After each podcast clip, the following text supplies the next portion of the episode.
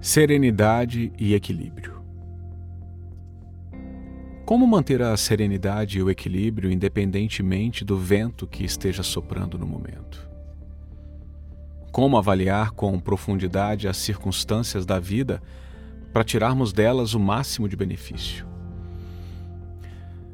Não peça que todas as doenças sejam eliminadas, pois quando o corpo está a salvo de todas as doenças, a cobiça logo surge quando a cobiça aparece, os preceitos são quebrados e o progresso se transforma em retrocesso. Não peça que todas as tarefas sejam fáceis, pois quando tudo é muito fácil, o orgulho logo brota na mente. Quando o orgulho surge, a petulância e a mentira aparecem. Não peça que o raciocínio seja sempre desimpedido, Pois quando o pensamento não encontra obstáculos, rapidamente se torna febril e irregular. Quando o pensar assume essas qualidades, surge a ilusão e passamos a acreditar que o falso é verdadeiro e o verdadeiro falso.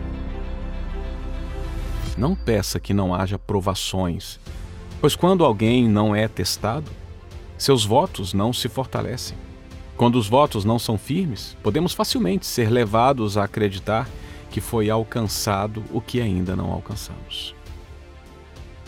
Não peça que planejar seja sempre simples, pois quando tal coisa acontece, a vontade torna-se fraca e ineficaz.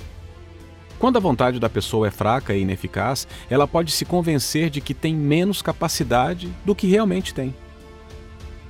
Não peça que tudo seja sempre feito à sua maneira, pois quando esse é o caso, logo perdemos a noção do que é certo e errado.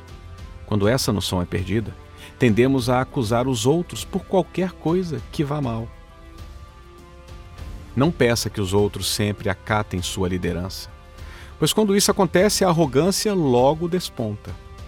Quando alguém se torna arrogante, passa a destruir-se para satisfazer o seu ego.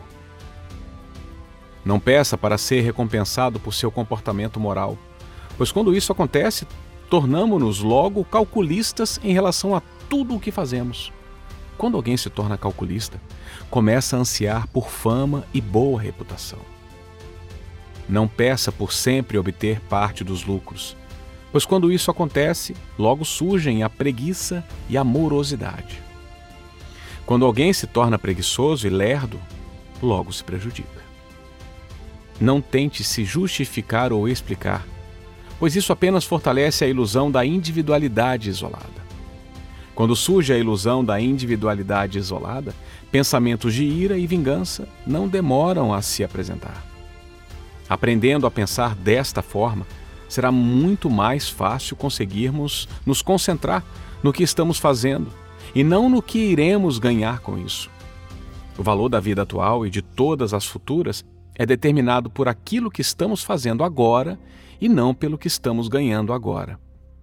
Tudo o que nos acontece deve ser visto como uma oportunidade para o crescimento.